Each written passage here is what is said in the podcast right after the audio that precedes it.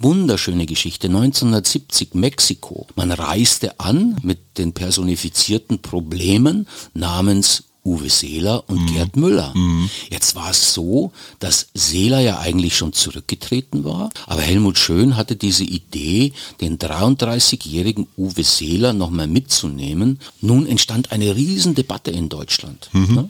weil mit Seeler zusammen hat Gerd Müller plötzlich nicht mehr getroffen, wenn die beiden spielten. Und zuvor hat er eben, ne, jedes Spiel.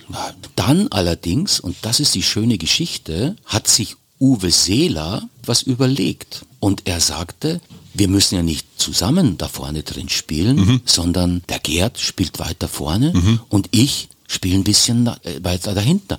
Und hat im Prinzip damit die falsche Neun erfunden. Herzlich willkommen zum Mutmach-Podcast von Funke mit seinem WM-Spezial. Legenden, Tragik, Trottel. Pelé, Maradona, Berti Vogts. Fußball ist so viel mehr als ein kurzer Wüstensturm. Gerhard Waldherr und Hajo Schumacher schwelgen hemmungslos in Kicker-Nostalgie. Früher war eben doch alles besser. Der Mutmach-Podcast abonniert uns gern. Das ist für euch kostenlos, aber für uns ein Zeichen, das Mut macht. Und jetzt Anpfiff!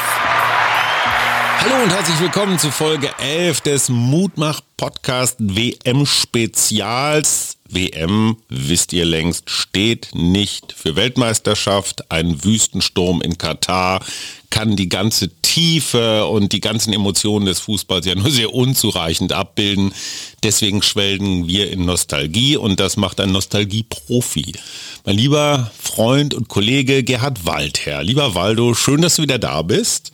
Hallo Hajo. Schön, dass ich wieder da sein darf. WM steht für Waldos Mythen. Du hast ein Buch geschrieben, die WM und ich.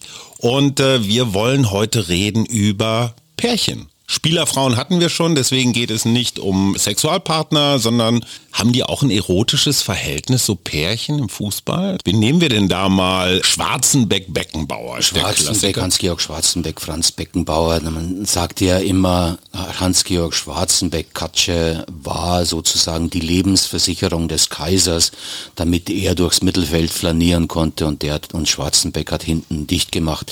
Es gibt im deutschen Fußball tatsächlich ein paar so ganz kongeniale Pärchen.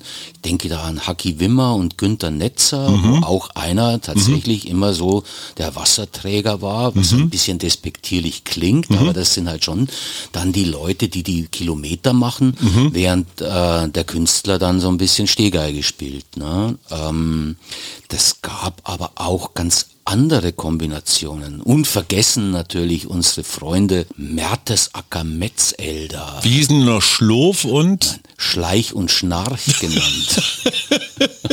das ist nicht so nett, aber immerhin waren die im EM-Finale 2008, haben dann 2010 dann auch in Südafrika gespielt, wenn ich mhm. mich nicht irre. Also durchaus erfolgreich, die beiden. Warum? Ähm, weißt du, woher das kommt, Schleich und Schnarch? Ich glaube, das hängt damit zusammen, äh, wie sie gespielt haben. Der eine sah ein bisschen langsam aus und der andere sah so ein bisschen aus, als ob er immer zu spät kommt.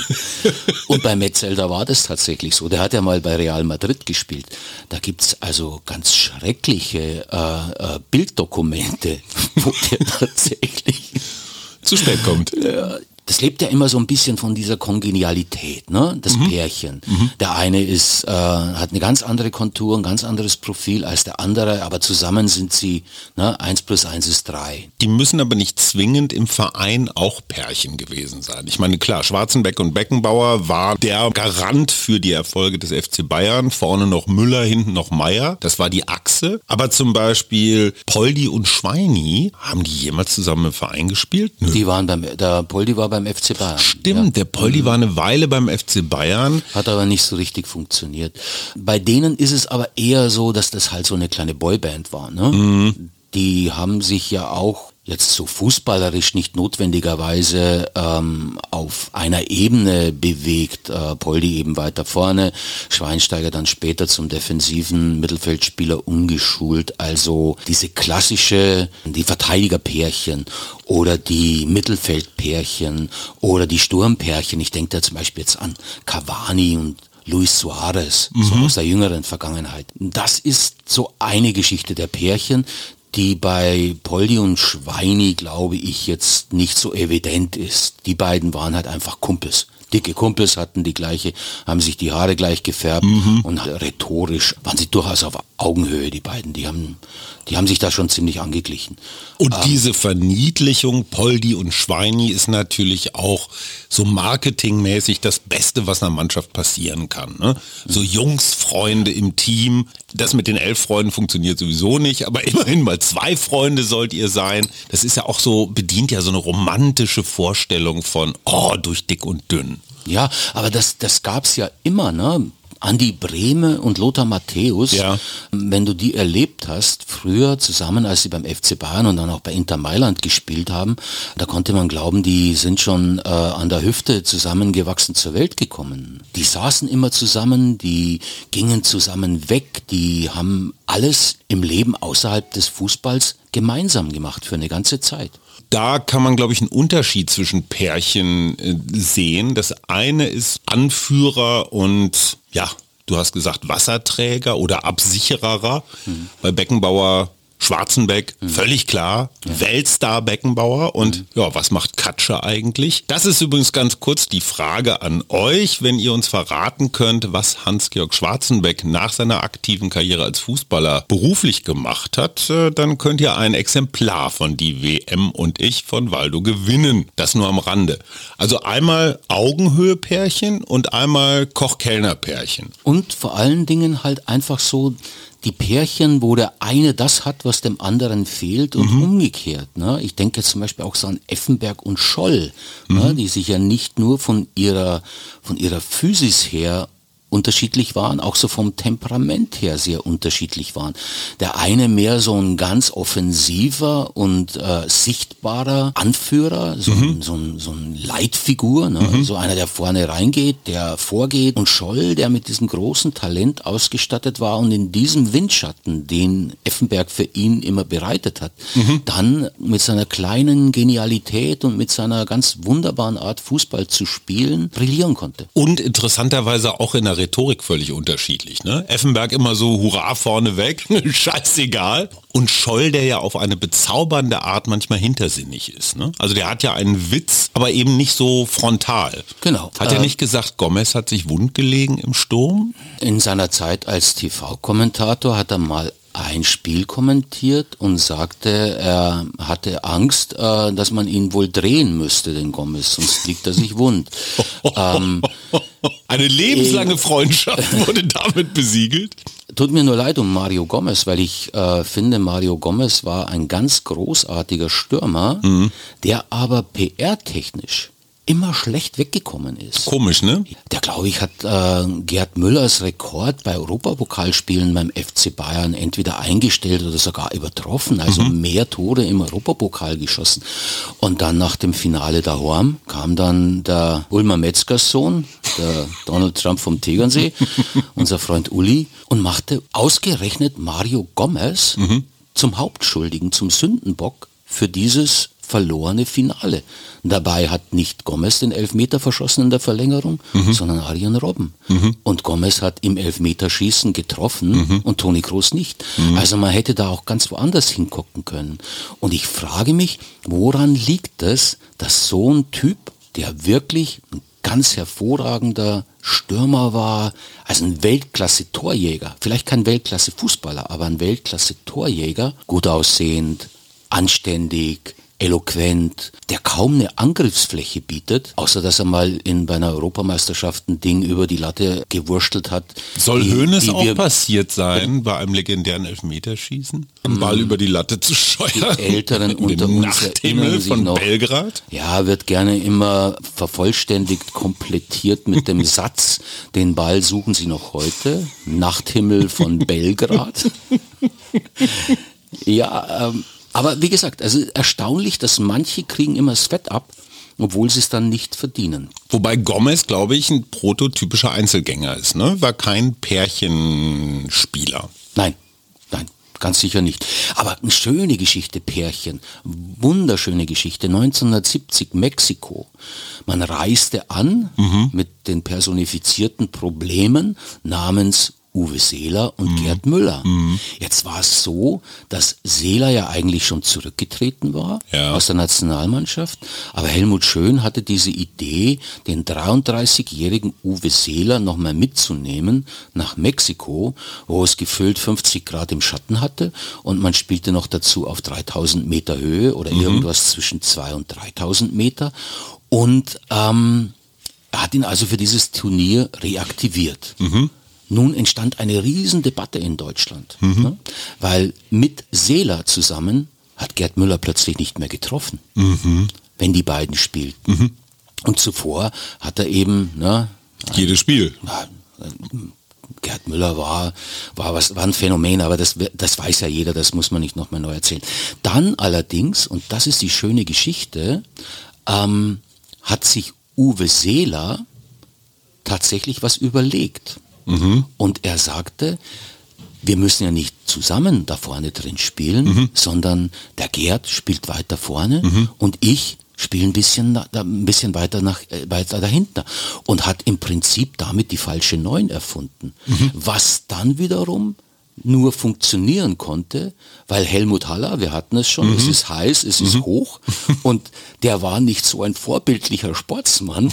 Den haben sie dann nach, im ersten Spiel gegen Marokko, nach 20 Minuten hatte der keine Luft mehr und zur Halbzeit mussten sie ihn rausnehmen und da war dann der Platz da für Uwe Seeler. Eine sehr schöne Geschichte, wo zwei, die eigentlich sich im Weg standen, dadurch, dass man eine ganz kleine Veränderung vornahm mhm. im System, plötzlich zu einer, zu einer Waffe wurden. Mhm. Und ähm, dass das so gut funktioniert hat mit Müller und Seeler, ist auch einer der Gründe, warum da zwei der wahrscheinlich größten Spiele in der Erinnerung des deutschen Fußballfans rauskamen. Das 3 zu 2 gegen die Engländer und dann natürlich das Jahrhundertspiel.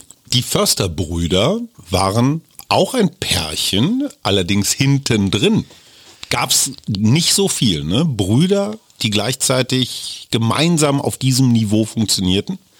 Ich kenne da einen Bundestrainer, der würde sich wahrscheinlich wünschen, aktuell so etwas zu haben. Knochenhart, ja. die fallen nicht um, ich glaube, da, da, wenn die vom Bus angefahren äh, worden wären, damals wäre der Bus umgefallen.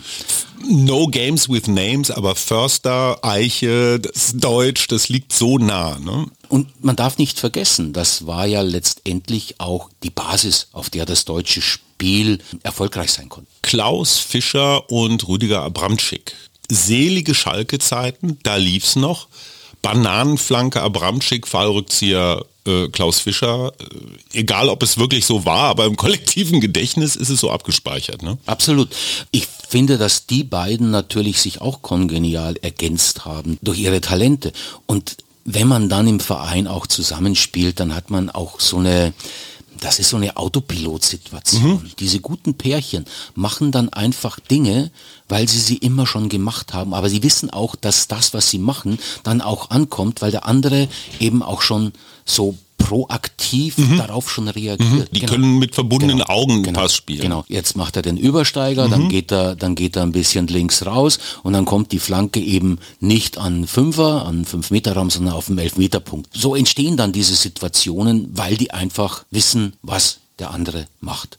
Waren Hummels und Boateng zu ihren besten Zeiten Pärchen? Ich glaube, die beiden sind hinreichend unterschiedlich, mhm. sowohl fußballerisch als auch charakterlich. Sie haben aber damals gerade 2014 im WM-Finale perfekt harmoniert.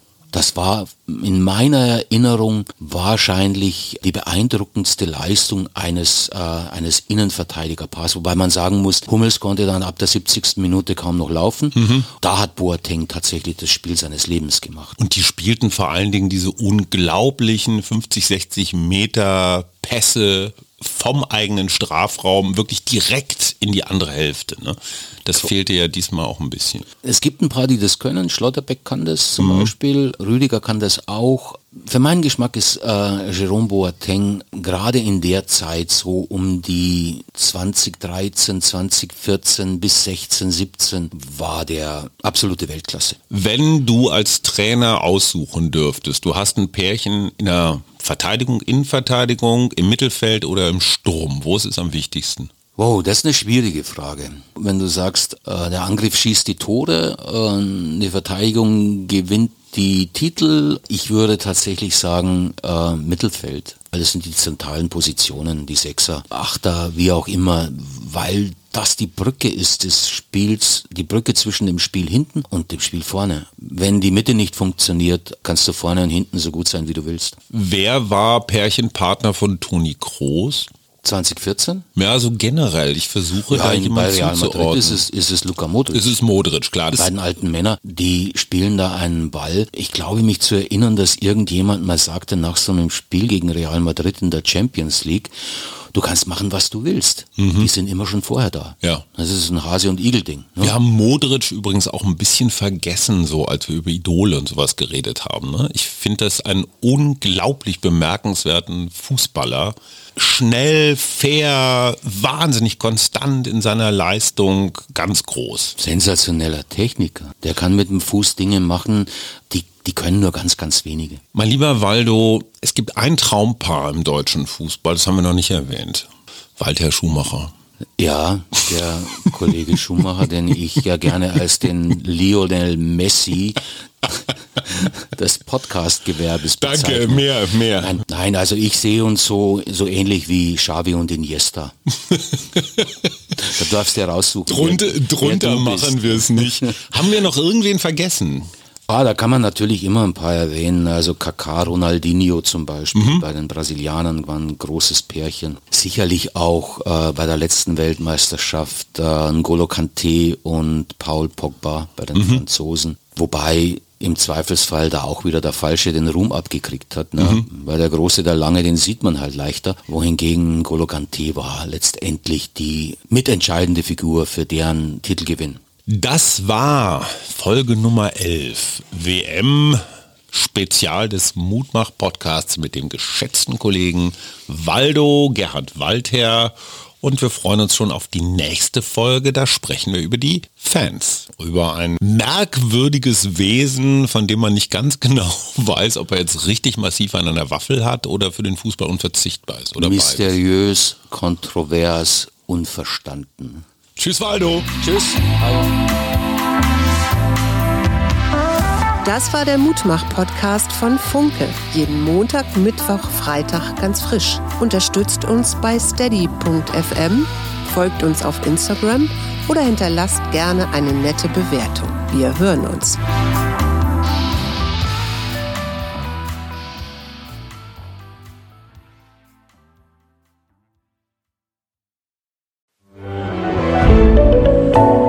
Podcast von Funke.